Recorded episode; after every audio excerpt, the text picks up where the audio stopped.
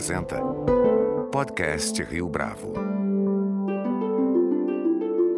Este é o podcast Rio Bravo, eu sou Fábio Cardoso. A Baita tem como objetivo acelerar startups de base tecnológica com produtos, serviços ou modelos de negócio disruptivos. Numa época em que não faltam iniciativas com essa disposição, cabe a pergunta: quais são os ciclos de uma startup num processo que envolve uma aceleradora? Essa foi uma das questões que fiz a José Antônio Escudiero, sócio e fundador da Baita, e nosso convidado de hoje aqui no podcast Rio Bravo. Escodiero tem uma trajetória singular. Ele já foi executivo de grandes empresas, mas nunca deixou de lado o espírito empreendedor, sempre buscando projetos inovadores. José Antônio Escudiero, é um prazer tê-lo aqui conosco no podcast Rio Bravo. Muito obrigado pela sua participação. Eu que agradeço, Fábio. É um prazer estar por aqui também.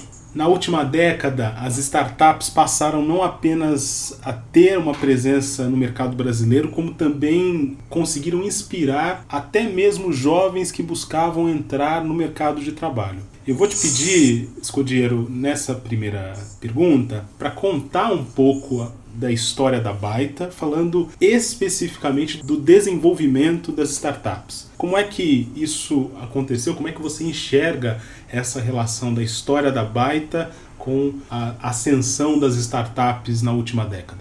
É um, é um caso bastante pitoresco aqui, né? Na verdade, o, o desenvolvimento das startups foi algo de longo prazo, que diria que foi filmado em câmera rápida e nos últimos anos ele ganhou uma aceleração muito grande de práticas que foram desenvolvidas no, no, Silicon Valley inicialmente, depois se expandiu pelo mundo. Então se criou quase que uma receita, uma metodologia que foi nada menos costumo dizer que é um, um vídeo passado de maneira rápida dos 30 anos do Silicon Valley e isso fez com que essas startups se espalhassem essa metodologia de como é que você acelera uma empresa. É, tem alguns gurus aí, pessoas como o Alexander Osterwalder, né, que, o Eric Ries, que são os gurus aí com livros e teorias, e essa metodologia se espalhou e se transformou em uma maneira de você começar com situações diferentes do que você estava acostumado um grande investimento, grandes empresas liderando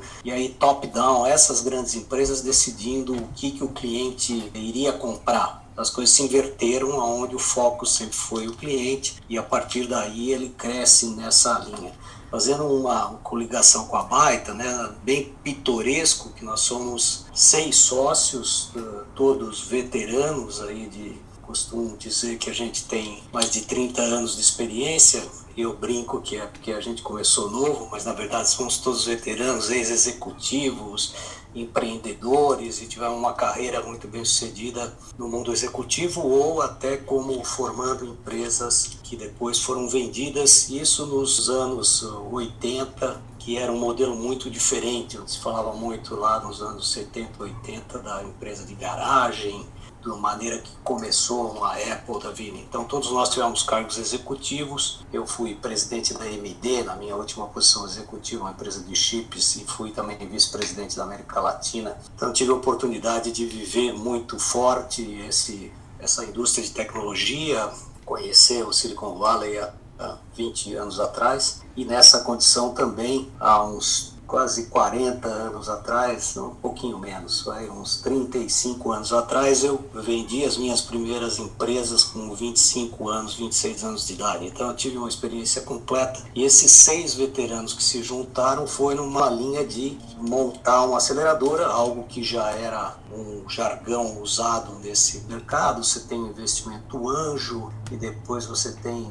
a startup que chega numa certa fase, ela precisa ganhar rapidamente tração para conseguir crescer, né? Que diria que os pilares de uma startup são crescimento, crescimento, crescimento e, e rapidamente colocar o produto no mercado. Essa uma tese bastante forte. Então a gente começou a discutir, curiosamente, conheci uma dos, dos, das sócias, a Rosana, num evento da Bini, onde eu estava palestrando e falei muito sobre startup, e aí ela me comentou que eles estavam colocando uma, um plano no ar, a gente começou a conversar, ficou um ano praticamente incubado ali no ecossistema de Campinas, nós estamos praticamente dentro do, da Unicamp, ali no campus, e começamos isso no final, foi no 2013, em 2014 nós saímos dessa incubação, começamos no CNPJ e a partir daí nós começamos processos naturais de aceleração de startups eu posso dar mais detalhes eh, na medida que a gente for conversando. Escudeiro, tem um ponto que eu gostaria de explorar e você mencionou agora na sua primeira resposta, que tem a ver com a Unicamp. Qual que é a importância prática dessa referência? Conta pra gente. É, você tem aqui né, vários polos né, no Brasil eh, importantes e, e que têm muito conhecimento e muita pesquisa sendo feita. A gente ali tem, eu sou o único sócio que não, não mora em Campinas, não nasceu em Campinas. Os outros seis sócios estudaram ali, na, os outros cinco sócios, aliás, estudaram por ali na Unicamp. Nós temos um que se formou no ITA, mas são de lá da região. Então, é uma região muito rica de um modo geral, você tem um ecossistema ali de bilhões de dólares eh, de indústrias que foram formadas por alunos ou até pesquisadores da Unicamp. Então, isso transformou aquela região em uma região bastante propícia para você trabalhar com, com, startups. Sempre a conexão da, da, universidade com a startup, e isso vem mudando muito rapidamente, né, ela é direta. Aqui no Brasil a gente tem um esforço grande de tentar tirar as propriedades intelectuais que estão dentro da universidade para elas se colocarem no mercado e as startups podem ser um grande, um grande instrumento desse mas ainda não é uma conexão trivial, vamos dizer assim, não só na Unicamp, mas em geral. A gente ainda tem, um, nem, nem é, isso não é só no Brasil, em vários lugares do mundo, né? nem sempre você tem diretamente o que é utilizado e feito em pesquisas passado para o mercado com a velocidade que seria desejada. No site da Baita consta o seguinte, abre aspas, aceleramos startups de base tecnológica com produtos, serviços ou modelos de negócio disruptivos, fecha aspas. Há 10 anos era disruptivo se apresentar desse jeito. O perfil das startups mudou do início da Baita para cá, Escudeiro? Esse mundo ele é um mundo muito frenético, muito rápido e que e vem mudando a, a todo momento. Né? Inclusive, uma das coisas que a gente usa como referência para uma agente no mundo de startups é a, a, situação de pivotar. O que quer dizer um pivotar? Eu entro numa direção dizendo eu vou parar ali na, no norte, no meio do caminho, eu vejo que o meu produto tem um, outra, um outro apelo num outro mercado e eu não tenho nenhuma constrangimento em chavear isso para outro mercado e ganhar atração e ser de maneira disruptiva, né? Porque esse, esse também é outro tema muito utilizado. Você tem que achar uma maneira diferente daquela que é a tradicional, que é a que hoje domina o mercado, para ter ainda mais impacto. Se fala muito hoje, a gente há seis anos atrás falava que a gente acelerava por por propósito, né? Que a gente era uma aceleradora de propósito, tem que ter um propósito. Nós temos esse mix aqui de, de pessoas que tiveram cargos, por exemplo, na Johnson Johnson por 10 anos, uma das sócias, a outra foi P&D da Motorola, tem uma diversidade de gêneros na, na turma, outro foi incubador da, da Unicamp há muito tempo, outro vendeu a empresa para Lucent, então você tem casos e casos que são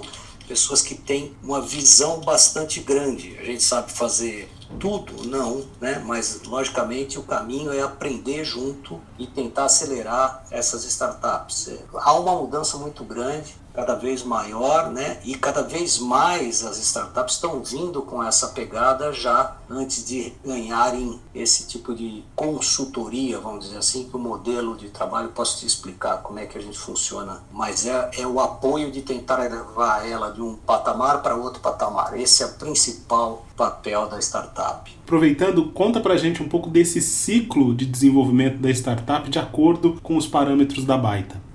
Você tem uma famosa curva de crescimento das startups, né? A gente chama de uma curva V. Então, no começo da startup, ela tem um investimento de anjos, a gente até tem um, uma fala que vem do mercado, que é o FFF.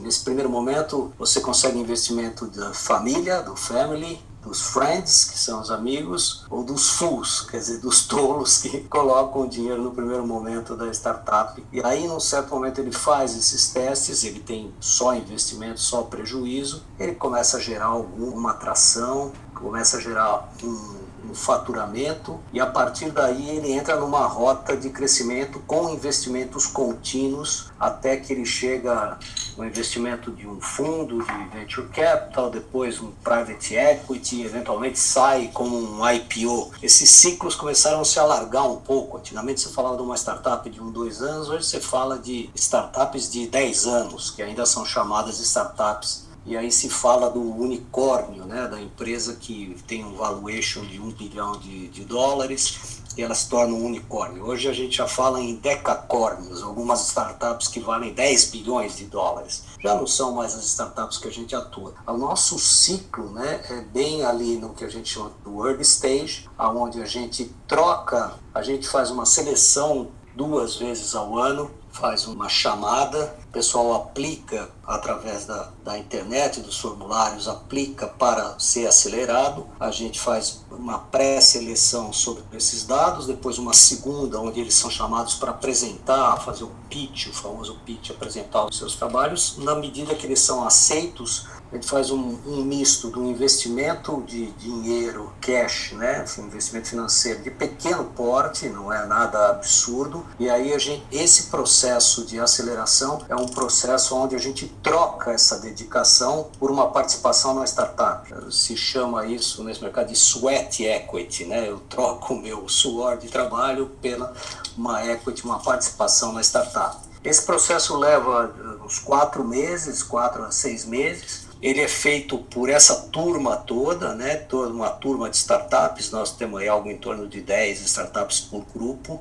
Nós já tivemos contato com quase mil startups ao longo desses anos, tanto fazendo. Tem algumas vezes um trabalho de pré-aceleração. Antes disso, onde a startup está mais crua, às vezes está no campo das ideias e não está ainda no mundo é, de, se, de ter um negócio, um CNPJ, de já estar tá estabelecida. No final desse processo de quatro meses, que é o processo natural da, dos quatro a seis meses da aceleração, a gente faz uma formatura, vamos dizer assim, onde elas se apresentam para os fundos de investimento, para investidores eh, anjo de, de alto nível e a, a partir daí elas começam a, a, a, receber algum tipo de proposta de investimento já num outro patamar, né? A gente chega na hora que a gente discute a nossa participação, elas ainda estão mais early stage ainda e num outro patamar e assim ela vai seguindo a vida dela a partir daí, a gente acompanhando essa startup. No nosso caso, a gente continua muito próximo, às vezes a, as aceleradoras não fazem isso, elas terminam o processo e olha, a partir daí você segue. Nós temos uma característica, às vezes, de participar do conselho da startup, que para receber investimento, às vezes tem que se tornar uma SA de capital fechado,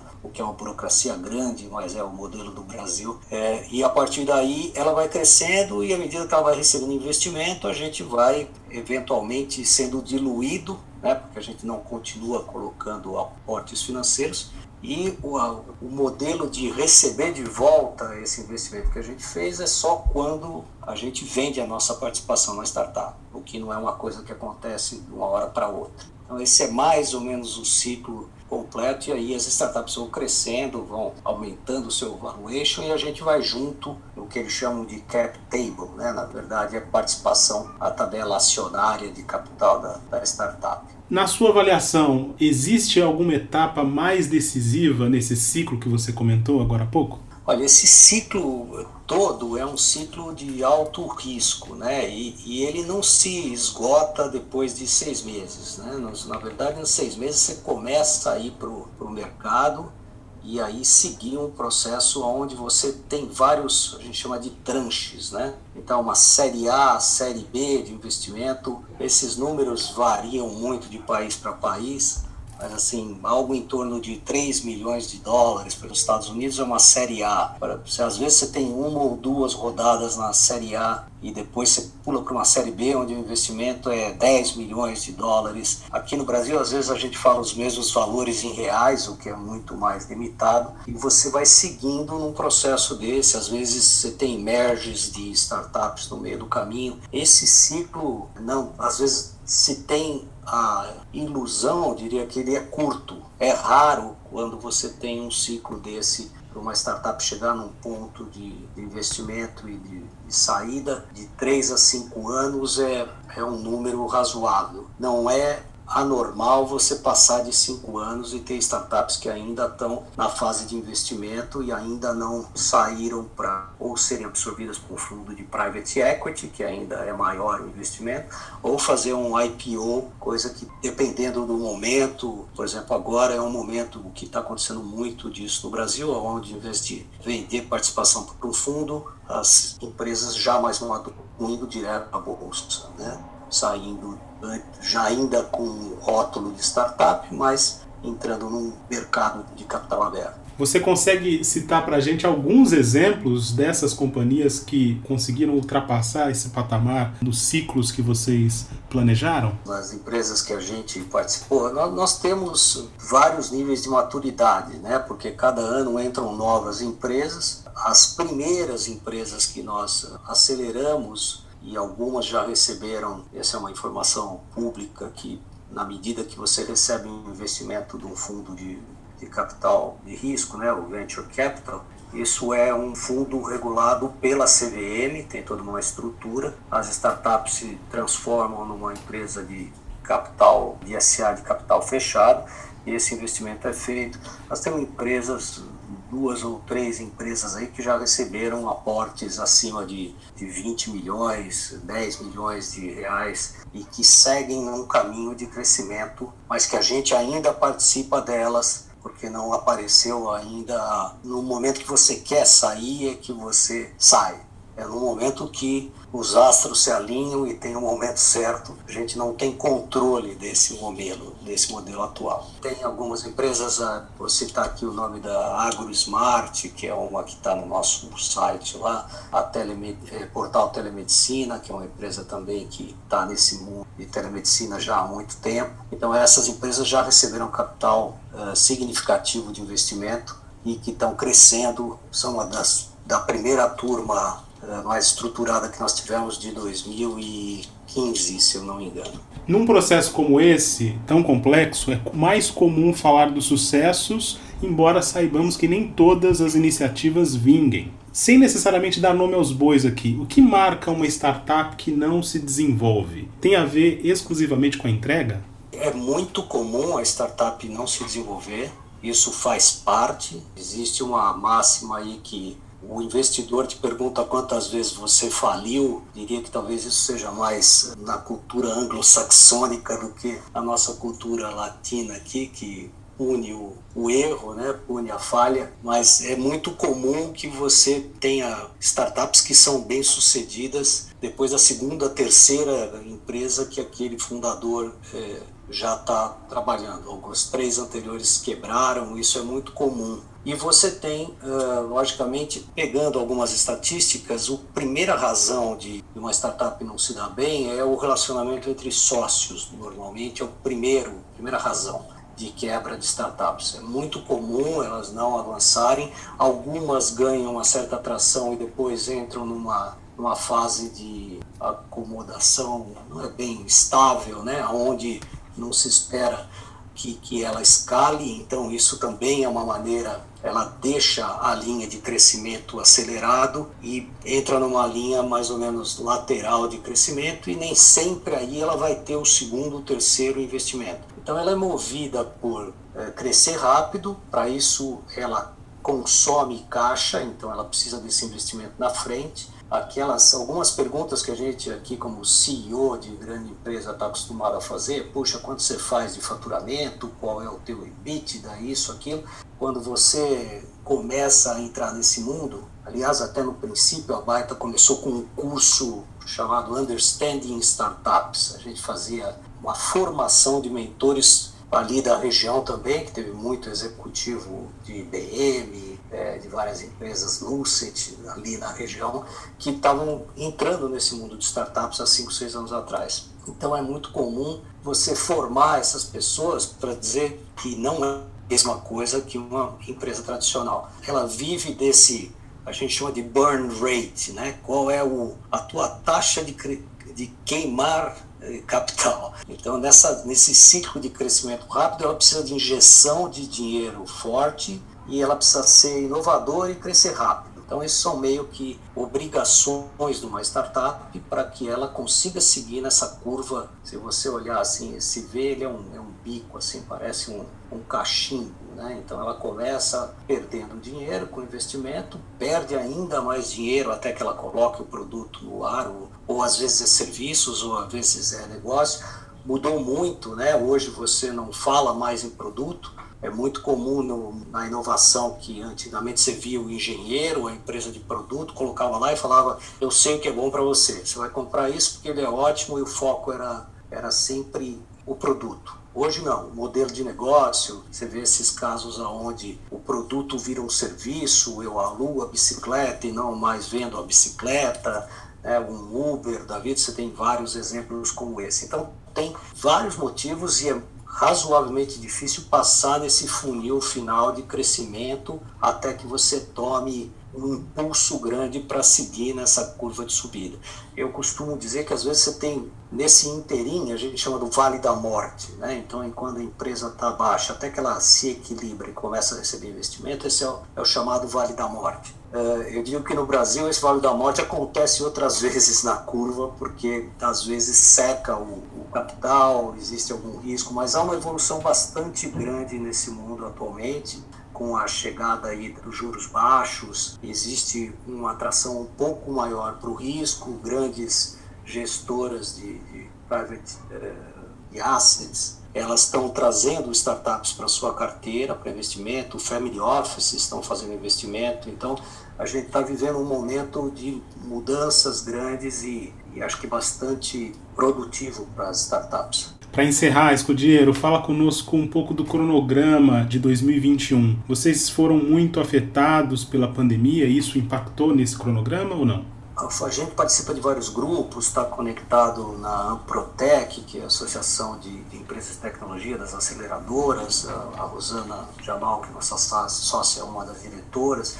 O ambiente de startups parece ter sido ido muito bem obrigado ao longo de 2020, né? Não tenho aqui uma, a gente tem vários artigos que comprovam isso em função dos várias das várias situações e, e eu diria que alguns casos a gente melhorou o processo. Usando o caso da Baita, por exemplo, a gente sempre fez esse processo de aceleração presencial, fazia questão de ser presencial, tinha empresas do, do Brasil inteiro, às vezes ficava difícil se deslocar de um lugar para outro. Por causa dessa virada, a gente trocou e colocou o processo 100% online. E nós tivemos um ganho muito grande, fizemos dois ciclos de aceleração bastante produtivos esse ano. Agora, mais recentemente, nós estamos fazendo um trabalho em conjunto com o Facebook sobre, chama-se Campo Digital, uma aceleração para startups da área de agro, eh, juntamente com, com o Facebook.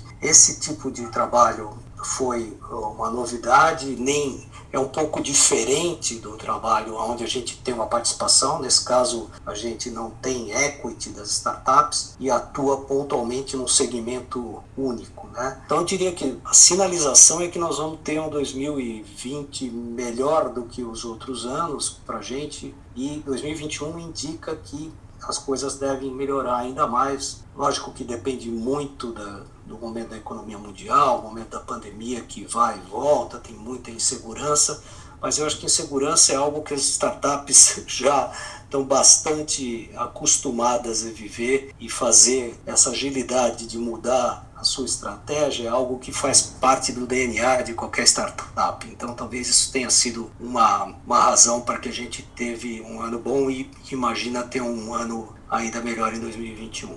José Antônio Escudiero, foi um prazer tê-lo aqui conosco no podcast Rio Bravo. Muito obrigado pela sua entrevista. É um prazer, eu é que agradeço aqui em nome da Baita, de todos os sócios, você também, e estou à disposição de vocês, dos ouvintes, para a gente continuar esse papo num, momento futuro. Este foi mais um podcast Rio Bravo. Você pode comentar essa entrevista no nosso perfil do Twitter, arroba podcast Rio Bravo, ou no Facebook da Rio Bravo. A nossa lista completa de entrevistas está disponível no Apple Podcasts, no Deezer, no Google Podcasts, no SoundCloud e no Spotify. E no aplicativo O Guia Financeiro, além dos nossos podcasts, você encontra muito mais conteúdo sobre o mundo da economia em diversos formatos.